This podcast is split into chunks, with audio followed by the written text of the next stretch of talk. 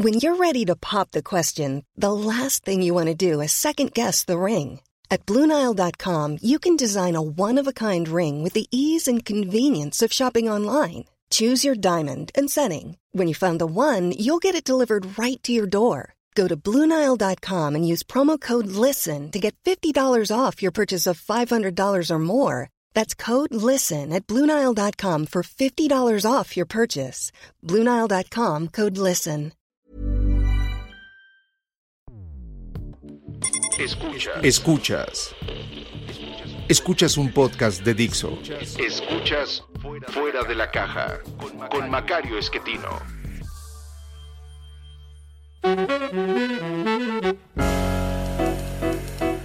Bienvenidos, esto es Fuera de la Caja. Yo soy Macario Esquetino y les agradezco mucho que me escuchen. Esta es la misión número 121 eh, y en consecuencia hay que hablar de coyuntura. Eh, estoy grabando para ustedes esta eh, plática el 5 de febrero, de forma que ya tenemos alguna información más o menos completa de lo que ocurrió en el año 2020. muy poquitos datos de enero todavía, pero pues del año anterior eh, ya tenemos alguna idea más o menos clara de qué fue lo que ocurrió. Eh, y bueno, pues usted ya sabe, fue un año muy complicado por la pandemia, eh, pero no es esa la única causa de nuestro sufrimiento.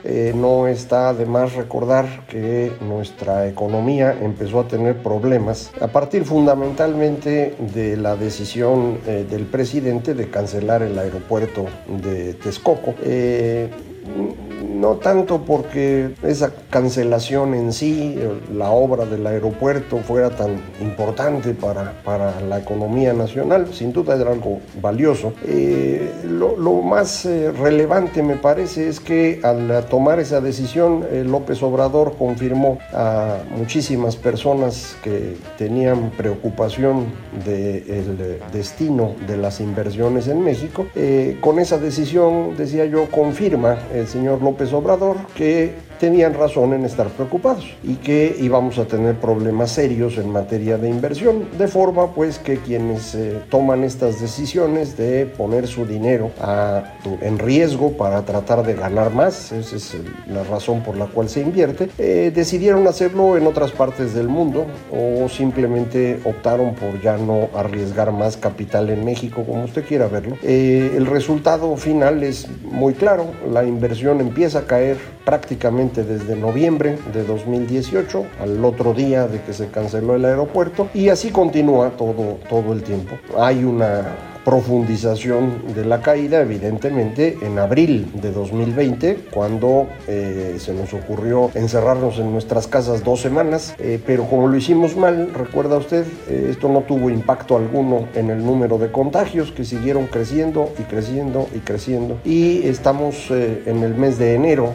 de 2021 con el máximo número de contagios a la fecha. Yo esperaría que, que ya en febrero fueran menos, pero es por pura esperanza. No hay ninguna razón eh, para esperar algo así. Eh, ahorita platicamos acerca de, este tema. Eh, el consumo de los mexicanos, en cambio, se logró mantener durante 2019. No creció menos que en el año anterior, pero se mantenía en 2019. Ya a fines de ese año empezó a caer un poco y para el arranque de 2020 el consumo también estaba ya cayendo antes de la pandemia. Obviamente con la pandemia el golpe fue mucho mayor. Eh, los últimos datos que tenemos de consumo e inversión salieron precisamente el día de hoy. El consumo se recuperó mucho en noviembre, el dato corresponde al mes de noviembre. Eh, se recuperó mucho el consumo, eh, probablemente porque tuvimos un buen fin que duró unas buenas tres semanas y esto pues siempre ayuda. se vendió mucho de bienes importados que habían estado muy deprimidos, es una gran recuperación durante noviembre, no, no sé todavía para diciembre cómo habrán estado las cosas, ya lo, platicaremos cuando salga la información. Eh, en inversión la recuperación es bastante menos marcada, sigue cayendo de manera importante. Eh, para que tenga usted el, dato, el consumo en el puro mes de, noviembre es 6% eh, por debajo del, año anterior y la inversión anda en 12%. Si calculamos el promedio del, año, eh, seguimos hablando en números gruesos de una caída de consumo de 10% y de inversión de 20%. Eh, ¿Por qué entonces, si las caídas en inversión y consumo son de este tamaño, el Producto Interno Bruto solo cayó 8,5%? Eh, porque ese fue el dato que dio INEGI para su estimación oportuna, que como usted sabe puede modificarse conforme van perfeccionando los datos, pero en esencia eh, es eh, el, lugar en donde vamos a encontrar el dato final, 8,5%, décimas más, décimas menos. La razón por la cual el PIB cae menos que el consumo y la inversión es porque el sector externo eh, le va bien. Eh, no tan bien como para decir que hubo un gran crecimiento, pero la recuperación es completa. Eh, para los meses de octubre y noviembre las exportaciones de México están al nivel del año anterior, poquito arriba incluso, es decir, se recuperó todo. La explicación tiene que ver con nuestra posición a nivel internacional, nuestra capacidad de vender cosas que hacemos aquí eh, en empresas extranjeras, buena parte de ello, pero también ahora con muchísimas ventas del sector agropecuario, lo cual es algo que hay que celebrar sin duda. Eh, pero si nosotros exportamos eh, y no importamos, y lo que tenemos es un saldo a favor en la balanza comercial, esto debería convertirse en una acumulación de reservas internacionales más o menos claro. Si usted exporta mucho e importa poco, pues entraron muchos dólares al país por las ventas de exportaciones, pero no se fueron. Si además le suma que está entrando muchísimo dinero por remesas, récord histórico, eh, pues debíamos tener un bonche de reservas que se hubieran acumulado en estos meses. Y no es así. Las reservas internacionales crecen muy poquito, ahí se mantienen más o menos. Eh, lo cual significa que conforme entraba este dinero vía la cuenta corriente, es decir, la venta de bienes y servicios, tuvo que haber estado saliendo por la cuenta de capital. Eh, a esto es a lo que me he referido en otras veces que hemos platicado, de por qué la balanza comercial positiva, el superávit comercial, no es tan buena noticia como parece. Si esos dólares entran al país y aquí se quedan, eso lo que va a provocar es que el peso se vuelva cada vez más fuerte y esto va a dificultar más exportaciones. Si no se quedan, sino que se van, esto lo que significa es que estamos transfiriendo riqueza al resto del mundo. En esta ocasión lo que nos ha ocurrido es esto último. Estamos transfiriendo riqueza al exterior. El ahorro de los mexicanos no se queda aquí, se está yendo afuera a través de esta salida de capitales a la que me estoy refiriendo. No fue una cantidad menor. Durante 2020 ya saldrán los datos exactos eh, próximamente, pero la estimación que le puedo dar es que más o menos 3% del PIB, 32, 33 mil millones de dólares, se fueron. Eh, dinero de mexicanos, dinero de extranjeros que estaban aquí ya prefirieron irse a otra parte. Eh, debe haber habido algo de inversión extranjera, de forma pues que la salida es todavía mayor. El saldo neto son estos 33 mil millones de dólares durante el año. Eh, si hubo algo de ingreso de inversión, pues entonces la salida de capitales es un poquito mayor todavía. En cualquier caso, lo que nos importa es eso, estamos transfiriendo recursos al exterior no es como para que nos ande sobrando dinero a nosotros, eh, como para andarlo repartiendo, pero pues eso es el resultado de que nuestras importaciones estén deprimidas mientras las exportaciones crecen. ¿Por qué crecen las exportaciones? Porque somos competitivos para vender automóviles y computadoras y aguacates y apio y todas estas cosas. Y eh, las importaciones en cambio no están creciendo porque no tenemos dinero. Por eso el consumo está 10% abajo. La inversión está 20% abajo. Y la inversión también utiliza bienes que vienen del exterior, maquinaria, mm, equipo, etc. Eh, entonces, e, esto es el, el resultado que tenemos en este momento en materia económica. Como puede usted ver, la causa de los problemas económicos es doble. Por un lado, el gobierno empezó a ahuyentar la inversión desde que llegó y por otro lado, el bicho pues, nos ha causado muchos problemas. Entonces hay que resolver las dos cosas. ¿Cómo se resuelve el asunto del bicho? Pues eh, hasta ahorita la mejor solución que hemos tenido es cuidarnos, usar cubrebocas, limpiarnos las manos, mantener distancia con los demás. No lo hemos hecho bien, Eh, es uno de los países en donde la situación se ha hecho más grave. Compartimos este lugar con Estados Unidos, con Brasil, con otros. Eh, los tres que acabo de mencionar, México, Estados Unidos y Brasil, además comparten eh, haber tenido un presidente irresponsable durante la pandemia. El señor Trump, el señor Bolsonaro y el señor López Obrador.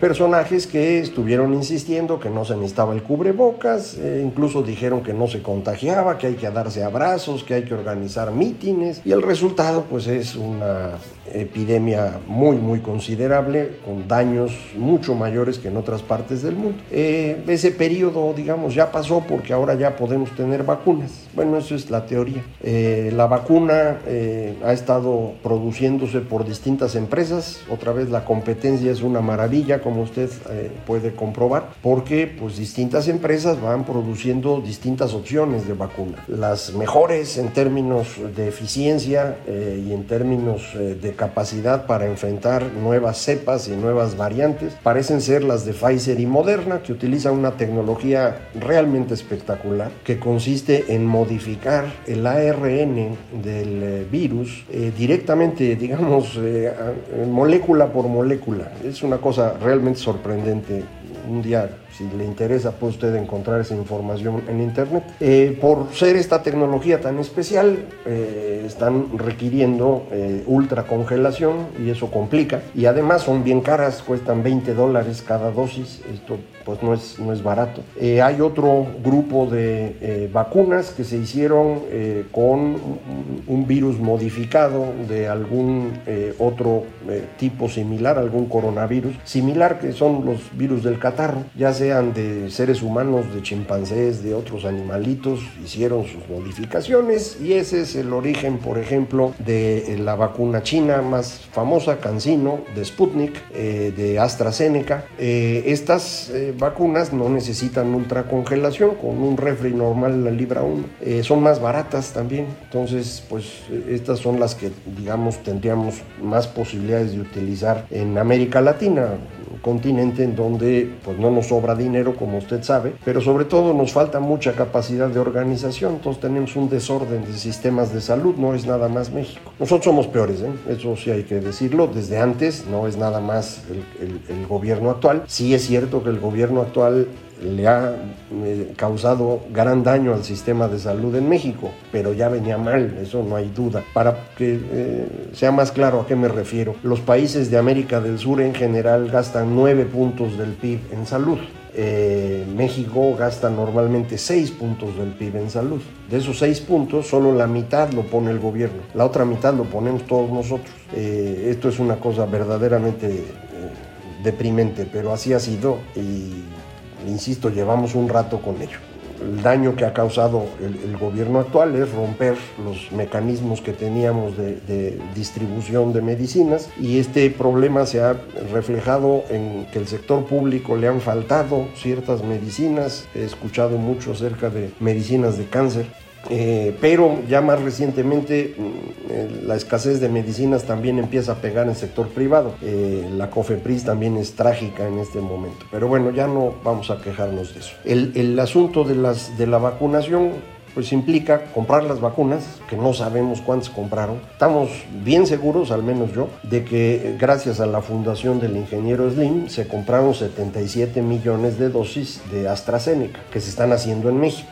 La sustancia se hizo en parte en Argentina, aquí se está terminando y esto va a estar listo, entiendo, fines de febrero principios de marzo, no sé, pero ahí hay 77 millones de dosis y qué bueno. Eh, Pfizer se suponía que teníamos una cantidad importante, de la cual poco más de un millón debía haber llegado entre diciembre y enero. Eh, no, no parece que haya sido así. Entiendo que hubo por ahí de 700 mil eh, dosis, 600 y cacho mil dosis que se aplicaron de fines de diciembre al cierre de enero. Es una cantidad muy pequeña. Se cometió además la el error eh, monumental de empezar a vacunar a muchas personas de una dosis y olvidarse que hay que poner la segunda y, ya no tienen para la segunda y entonces nos empezaron a quedar sobre todo médicos, eh, enfermeros, personal de salud, que era quien debía haber recibido estas vacunas, pues se quedó esperando porque se les ocurrió vacunar maestros a, Campeche. indudablemente hay que vacunar maestros, pero van después del, del personal de salud.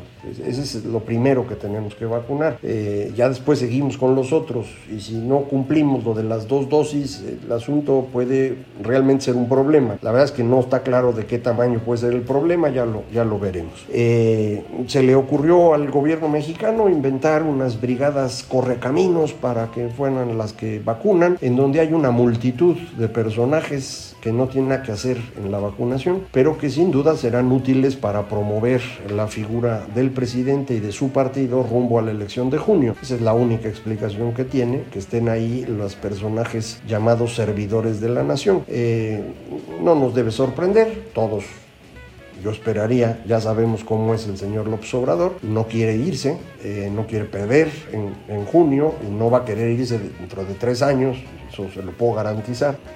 Me sigue sorprendiendo que algunas personas, incluso con dos años y fracción de evidencia contundente, no pueden entender esto, pero pues yo, yo qué hago, eso es lo que hay. Eh, la vacunación que habían establecido, su calendario, eh, decía que para fines de, marzo estarían vacunados todos los mayores de 60 años, de forma que en abril ya me tocaba a mí, eh, que somos los que estamos después de los 60, y entre 50 y 60 años creo que era abril, mayo, y en mayo se incorporaban los de entre 40 y 50 años, de forma que el primero de junio estaría vacunado toda la población mayor de 40 años y empezarían con los jóvenes. Eh, yo, yo ya lo veo muy difícil, eh, simplemente se atrasaron, mm, no hay las vacunas. Eh, no sé qué parte del problema es de que el gobierno no haya comprado a tiempo o pagado a tiempo. No sé qué parte del problema es que las empresas no estén cumpliendo lo ofrecido. Eso no se lo puedo decir. No tenemos información clara. Entonces, dejémoslo en que no hay. Eh, esperemos que lleguen y que realmente puedan organizar las cosas. No hay ninguna razón para creer esto, pero Supongamos que es así. Yo esperaría que en lugar de dos meses tardaran tres meses en vacunar cada uno de los grupos que le comentaba de edad, de manera que pudiéramos, si todo sale así de lujo, eh, tener vacunado a todo mexicano mayor de 40 años para el primero de septiembre además del personal de salud y de maestros más jóvenes que eso, que no es una proporción tan grande, pero hay que contarlos. Entonces imagínense, estamos hablando de 50 millones de mexicanos 48 millones de mexicanos que tendríamos que tener vacunados para el primero de septiembre. Si lo logramos, entonces eh, podemos esperar que el último trimestre del año eh, las cosas pues ya puedan hacerse más o menos parecido a como estábamos antes. Evidentemente la vida nunca va a ser igual, pero me refiero a que eh, la gente pueda ir al restaurante, pueda ir de vacaciones a un hotel, pueda usar aviones o autobuses sin miedo, eh, puede ir al cine, al teatro. Eh, menciono estas cosas porque ahí es donde tenemos las caídas más grandes en la actividad económica, en las actividades de hospitalidad, es decir, hoteles, restaurantes, bares, etcétera, actividades de entretenimiento y transporte. Eh, esto no se va a recuperar hasta que no se perciba entre la población que la cosa está controlada. Es muy importante esto porque no somos solo nosotros. Eh, son sobre todo los extranjeros que vienen a México. Recuerde, el turismo en México, todas estas actividades y venta de, de chucherías y demás son nueve puntos del PIB en México. Entonces, para recuperar esos nueve puntos, ahorita andamos probablemente en seis, tal vez acercándonos a siete, pues nos faltan dos puntos y cacho. Eh, para eso necesitamos que la gente crea que esto está bien. Y eso implica la vacuna y luego la comunicación para convencer al mundo de que estamos bien. En este momento en el mundo la gente cree que México está mal. ¿Sabe por qué? También que andamos, pero ya ven que la gente tiene ideas raras. Eh, entonces, este es un proceso que va a tardar. No, no crea usted que esto va a ser rápido. Así que si todo nos va bien en, materia de, del bicho, pues ya nada más nos queda este año. Y ya 2022 va a estar más tranquilo. Esperemos que así sea. Pero, como platicábamos, este no es el único origen de la crisis económica. El otro problema son las decisiones del gobierno que han ahuyentado inversión y que ahorita se están complicando todavía más porque el enfrentamiento que está eh, iniciando el presidente ya no es solo con el que invirtió para hacer un aeropuerto, es con inversionistas eh, extranjeros muy grandes que trajeron recursos para poner empresas de energía bajo la idea de la reforma energética. Se está intentando echar abajo la reforma energética, no a través de la Constitución, porque creo que no tienen los votos y no lo habrían intentado, y lo están tratando de hacer a través de leyes o decretos o anuncios o circulares. Eso es ilegal o digamos inconstitucional, se los acaba de decir la Corte, pero son bien necios. Entonces vamos a seguir sobre esto. Eh, ya se están enojando mucho los extranjeros, me refiero fundamentalmente españoles y canadienses que tienen recursos en estas áreas. Se preocupan mucho los estadounidenses que necesitan eh, que haya energía en México disponible para que se pueda producir lo que les vendemos a ellos. Eh, se van a empezar a sumar a esto los defensores del medio ambiente que abundan en el gobierno de Biden y que además yo creo que tienen razón. Entonces, eh, pues estamos sufriendo una presión seria. Entonces, a lo mejor lo de la vacuna nos ayuda en el transcurso del año y para el otro asunto que es esta forma de actuar eh, tan negativa del gobierno, la única solución que hay en el corto plazo es votar en junio y lograr que eh, Morena no tenga esta mayoría calificada que hoy tiene en Cámara de Diputados. No podemos hacer más que eso, pero con eso sería bastante para después, los siguientes años, tratar de ir moderando estas decisiones tan costosas que, que tiene el gobierno mexicano. Ya no les digo porque ya no me da tiempo, ya se acabó. Muchísimas gracias por eh, acompañarme, ya saben, me pueden encontrar muy fácil, arroba Macario MX es el, Twitter, eh, eh, correo electrónico macario arroba macario.mx y página electrónica www.macario.mx. Muchísimas gracias esto fue Fuera de la Caja.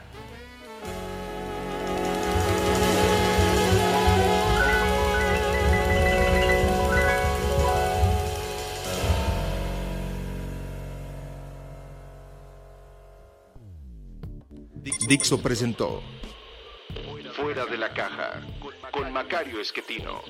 La producción de este podcast corrió a cargo de Verónica Hernández. Coordinación de producción, Verónica Hernández. Dirección General, Dani Sadia.